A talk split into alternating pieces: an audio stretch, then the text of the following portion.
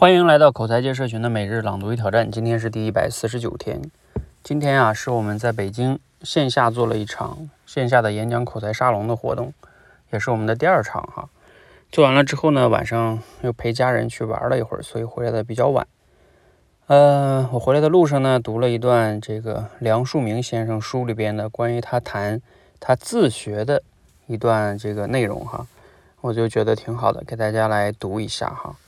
啊，看看这些大师哈，像这些大师们是怎么样去自学的。其实我也觉得自学对我们每个人很重要哈。那梁先生呢是这样说的哈，他说我最强调的呢就是自学。几十年前呢就曾说过，而自学呢就是要自主自动的去学，不能被动的读死书、死读书。别人的经验呀也是不能照搬的。我强调自学呀，是从自身的经历体会到的。我自幼呢呆笨，几乎啊全部小学时期皆不如人。自十四岁起啊，虽变得好一些，也不怎么聪明。讲学问呢又全无根底，而后来呢也居然，嗯叫滥测学者之林，中性未至于庸劣下愚，倒反受到社会的过奖过爱。究其原因呢，不外于第一，由于向上心，自知好学，虽没有用过苦功，也从不偷情；第二，环境好，机缘巧，但总由我自主自动的去学，从没有被动或者读过死书或死读书。换句话说啊，无论旧教育或是新教育。就是因为他去学过老式的那种书房教育，也学过欧美传来的这种学校教育，哈，其毒害只有我受的最少。促成我自学的呢，是我的父亲。父亲对我是完全放宽的，他很少正言厉色的教训过我们，经常是给一些暗示。如果十四岁以后，胸中渐渐自有思想见解，或发于言论，或见于形式，先父认为好的。就明示或者暗示鼓励他不同意的，让我知道他不同意而止，却从不干涉。就在他不干涉之中，促成我的自学。我的自学呢，最得力于报纸杂志，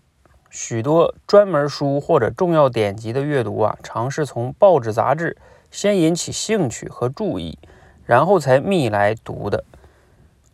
即如中国的经典经书以及佛典也都是如此，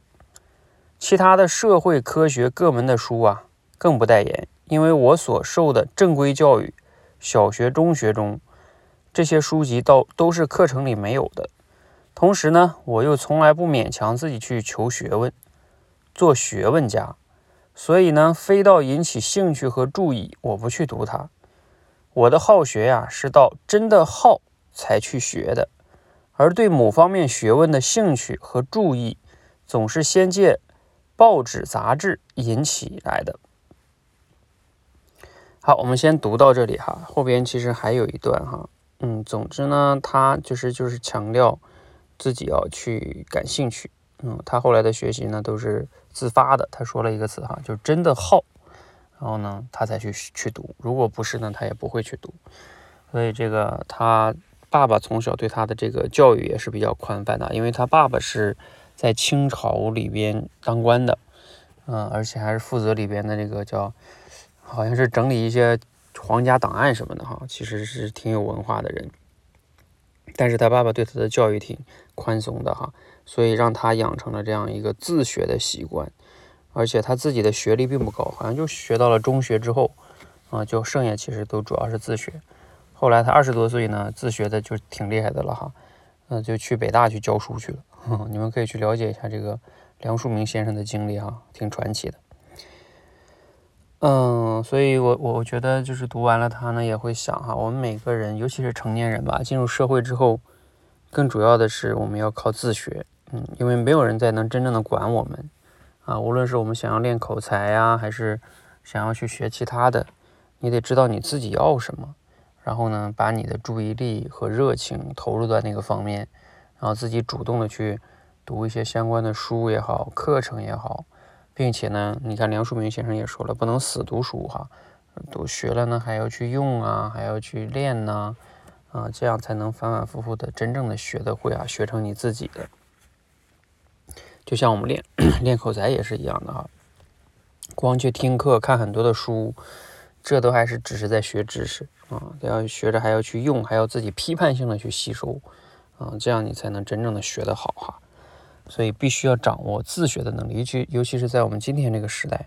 啊，社会变化很快啊，新知识也非常多呀，我们自己也充满了这个困惑和矛盾啊，那这些问题都需要自己去学习哈。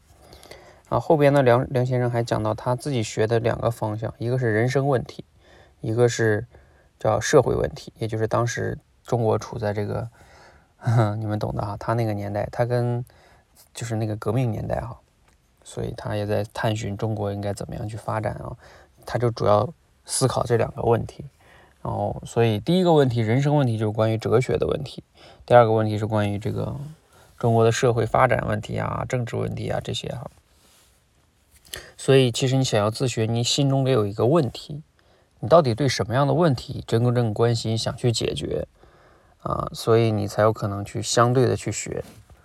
这样的学习效果也会更好。好，我们今天呢先聊到这里哈，大家感兴趣可以找一找梁先生的书啊，可以去读一读哈。好，谢谢啊。另外欢迎大家每日朗读与挑战，持续的输入、思考、输出，口才会变得更好。